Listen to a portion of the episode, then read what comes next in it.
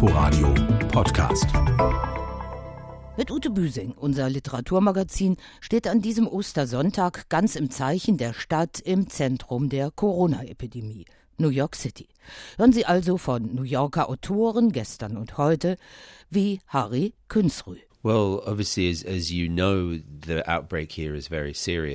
Der Ausbruch ist sehr ernst. Meine Familie ist schon seit zwei Wochen hier im Haus in Brooklyn isoliert.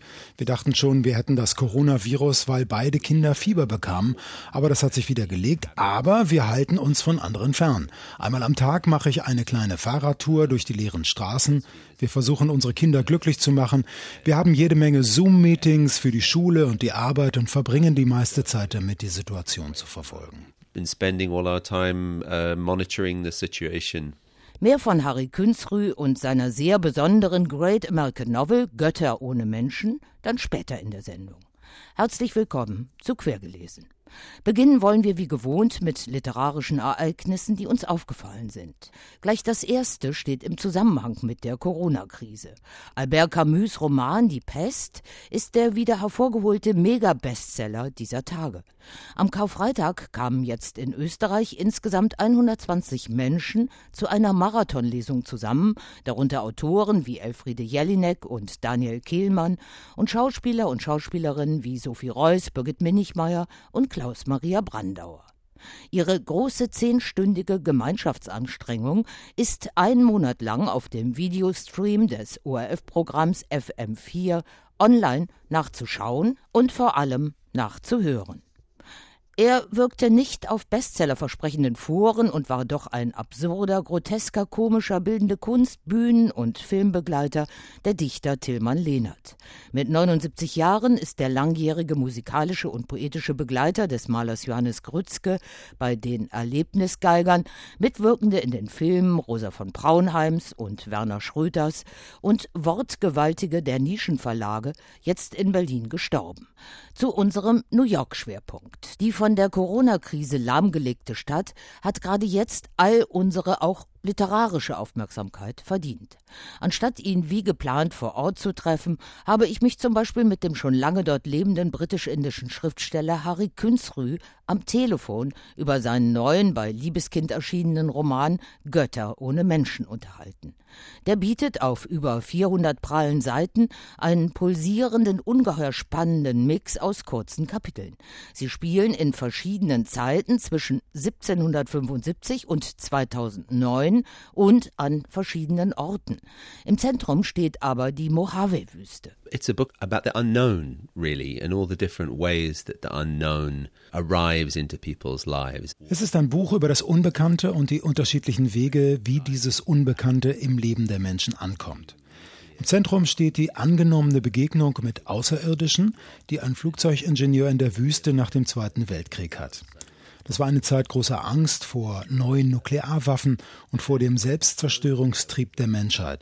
Es gab viele UFO-Sichtungen und die Aliens erwiesen sich dabei als höhere spirituelle Wesen, die dem Planeten im Moment der Krise zur Hilfe eilten. Die Wüste ist ja traditionell in fast jeder Kultur ein Ort, an den man vor den Menschen flieht und mit der Welt des Heiligen oder Übersinnlichen in Kontakt kommt. In diesem Zusammenhang erzähle ich von anderen Begegnungen der dritten Art, alle rund um eine Felsformation. Alle diese fragmentierten Geschichten sind in einer Struktur zusammengewoben. Wie gehen Menschen mit Dingen jenseits ihres Verständnisses um? How people deal with things that are beyond their understanding. Der Ort ohne Menschen, aber bevölkert von wechselnden Göttern, den Harry Künzrü beschreibt, ist die Wüste. 1958 siedelt sich ein obskurer UFO-Kult dort an, der später von einer von Weltheilsbotschaften ebenso wie von Drogen durchdrungenen Hippie-Kommune zur Blüte gebracht wird.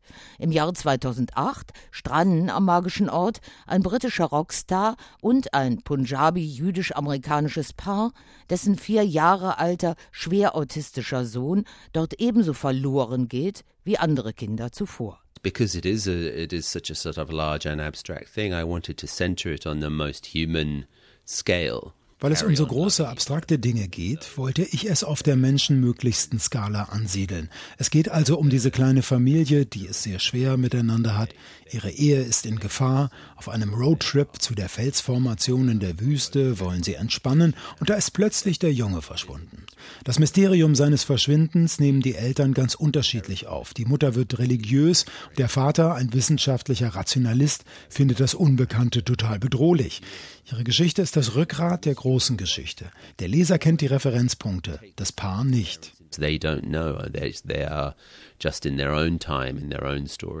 Wir lernen eine Menge über die Schwierigkeiten des modernen, in New York lebenden Multikulti-Paares im Umgang miteinander, mit der lieben Verwandtschaft und den unterschiedlichen kulturellen Prägungen. Außerdem ist der indisch-amerikanische Wall Street Investmentbanker kurz vor dem Börsencrash an windigen Finanztransaktionen beteiligt. Harry Künsrü führt seine Erzählfäden aber auch in einem US-Militärcamp in der Wüste zusammen, wo GIs mit Hilfe von Exil-Irakern lebensecht für den Irakkrieg üben. Harry Künsrüs realistische Erzählweise ist durchsetzt mit magisch-realistischen Elementen. Seltsame Ereignisse, UFO-Sichtungen und die Figur eines allwissenden, zerstörerischen Kojoten fügen sich zum Beispiel nahtlos in den Erzählstrom, ohne dass der Eindruck von Science Fiction entstünde. Ich fühlte mich beim Lesen dieser Great American Novel Götter ohne Menschen öfters an Salman Rushdies Erzählkunst erinnert. Gibt es also Elemente indischer Erzähltraditionen bei ihm? I think absolutely. I mean, I grew up with taking real pleasure in in those kind of magic realist stories. Absolut. Als Heranwachsender hatte ich großes Vergnügen mit den magisch-realistischen Geschichten von Rushdie oder Gabriel Garcia Marquez. Ich wollte nur sagen, es gibt etwas Unbekanntes oder noch besser, gar nicht Vorstellbares. Deshalb gibt es ja auch diese Trickster-Figur aus der Mythenwelt der nordamerikanischen Indianer, den Kojoten. Er steckt dauernd den Kopf in die Geschäfte der Menschen und der Götter. Es gibt also eine höhere, transzendentale Kraft in dieser Wüste und die mystische Kojote-Figur, deren zerstörerische Energie stets präsent ist. His spirit is there, his energy is there sagt Harry Künsrü, Schriftsteller in New York. Sein großartiger Roman Götter ohne Menschen ist in der Übersetzung von Nikolai von Schweder-Schreiner bei Liebeskind erschienen. In die Metropole New York zwischen Hudson und East River taucht auch ein vergessener Autor ganz tief ein, Ulrich Becher. 1944 übersiedelte der einzige Meisterschüler von George Gross nach New York. Dort schrieb er seine 1950 erstmals publizierten New Yorker Novellen. Jetzt hat Schöffling und Co. dieses bedeutende Werk der deutschsprachigen Exilliteratur neu herausgebracht. Er schlenderte die abendliche Lexington Avenue hinauf. Mit meinem Schreiben ist es zu Ende, dachte er. Ein seltsamer Pfropfen stak ihm in der Kehle. Unversehens fand er sich im deutschen Viertel von Yorkville. Auf der Treppe eines Braunsteinhauses kauerte ein kahlköpfiger Greis. Er sieht meinem Vater ähnlich, dachte Nachtigall im Vorübergehen. Drei Novellen sind in dem Band versammelt. Nachtigall will zum Vater fliegen, der schwarze Hut und die Frau und der Tod. Der zu Unrecht in Vergessenheit geratene Ulrich Becher erweist sich darin als meisterhaft kurzweiliger Erzähler, der die tiefen biografischen Erschütterungen des Exils in einer Epoche der Entmenschlichung mit spitzer Feder aufs Korn nimmt. Die Sprache ist zwar manchmal altertümlich, der Spirit des Freigeists wirkt aber ungebrochen. Ebenfalls neu aufgelegt hat Blumenbar bei Aufbau Mary Gateskölds Short-Story-Sammlung Bad Behavior, schlechter Umgang. Die sorgte als Debüt 1988 für Furore und errang im englischsprachigen Raum Kultstatus, geht die Autorin doch schonungslos mit sexuellen Begierden und nicht ganz so geheimen Unterwerfungswünschen von Sexualpartnern in New York City um. Es war irgendwann im Laufe des zweiten Jahres in New York, dass sie ungestüme Versuche unternahmen, aus dem anderen eine Bestätigung herauszupressen, die keiner von ihnen zu geben vermochte. Lisha hatte ein Verhältnis mit einem Rockmusiker, der sie misshandelte. Sie schien Susan nur noch anzurufen, wenn sie nach einer Auseinandersetzung mit ihm hysterisch in irgendeiner Telefonzelle stand. Mary Gateskill ist eine gute, kalte Beobachterin von etwas, das Mann und Frau auch sexuelle Ausschweifung nennen könnte. Längst hat die heute 65-Jährige andere Kurzgeschichten und Romane veröffentlicht. Interessant ist, dass ihr frühes Buch noch immer als Blaupause für heutige feministische Autoren wie Kristen Rupenian Catperson gilt. Die durfte dann auch das Nachwort schreiben. Mary Gateskill, Bad Behavior, schlechter Umgang, ist in der Neuübersetzung von Nikolaus Hansen bei Blumenbar Aufbau erschienen. Bad Behavior im Sinne sexueller Übergriffe wird auch Woody Allen unterstellt. Jetzt hat der 84-jährige New Yorker Jahrhundertfilmemacher seine Autobiografie ganz nebenbei vorgelegt. Auf Deutsch ist sie bei Rowold erschienen, was schon im Vorfeld zu heftigen Reaktionen anderer Rowold-Autoren wie Katrin Passig führte, weil im selben Verlag auch Ronan Farrow publiziert, Ellens Sohn, Weinsteins Skandalenthüller und einer der schärfsten Ankläger von Woody Allen. Bei unseren Kollegen vom Kulturradio sagte Katrin Passig, also wir haben diesen Brief geschrieben, weil wir es sehr schade finden, dass Rowold da nicht klarer Stellung bezieht. Der Verlag kann in dieser Sache nicht neutral bleiben. Und da hätte ich mir von Rowold gewünscht, dass sie von sich aus auf die Idee gekommen wären, dass es vielleicht nicht die allerbeste Idee ist, zuerst das Buch von Ronan Farrow zu veröffentlichen, das genau diese Probleme rund um sexuelle Gewalt und ihre mediale Wahrnehmung beschreibt und dann das Buch von Woody Allen. In weiten Teilen ist Woody Allens mit Schwächen, Ängsten und dem eigenen Super-Ego kokettierende Lebensbeichte ein unterhaltsames Potpourri des New Yorker Groß Großstadtneurotikers, der schon früh als Stand-up-Comedian auftrat und seine allgegenwärtige Todesnähe und seinen tiefsitzenden Skeptizismus in Filmen verarbeitete, die inzwischen Generationen geprägt haben. Jetzt bin ich aber bereit für meine Geburt. Endlich komme ich auf die Welt. Auf eine Welt, in der ich mich nie wohlfühlen, die ich nie verstehen, nie für gut befinden und der ich nie verzeihen werde. Alan Stewart Konigsberg, geboren am 1. Dezember 1935. Obwohl meine Eltern in Brooklyn lebten, wurde ich in einer Klinik in der Bronx entbunden. Keine Ahnung, wieso meine Mutter sich so weit geschleppt hat, nur um mich zur Welt zu bringen. Vielleicht gab's in der Klinik was umsonst.